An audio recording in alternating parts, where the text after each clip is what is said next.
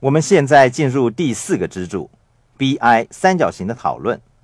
BI 三角形是富爸爸在我还是青少年的时期教导我经常使用的一个很重要的概念和图表。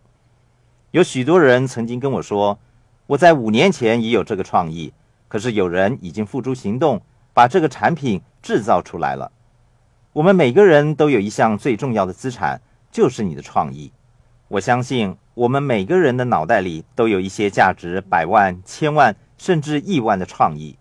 问题是，大多数人从来都没有接受过怎样把创意转化成为数以百万、千万甚至亿万财富的训练。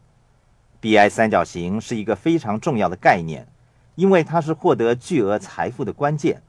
富爸爸经常强调，BI 三角形是十分重要的，因为它可以使你的思想形象化。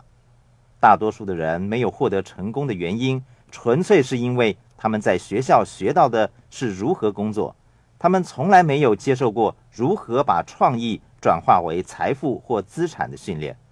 我重申，BI 三角形是一个非常重要的概念。如果你想成为一个富有的人，你必须清楚明白 BI 三角形的每一个部分。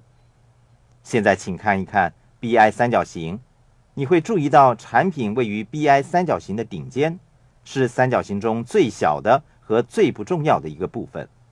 当人们对我说我有一个新产品的创意，我会跟他们说：“那又如何？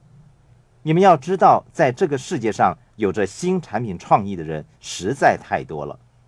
问题是，大多数人都不知道该如何建立 BI 三角形。”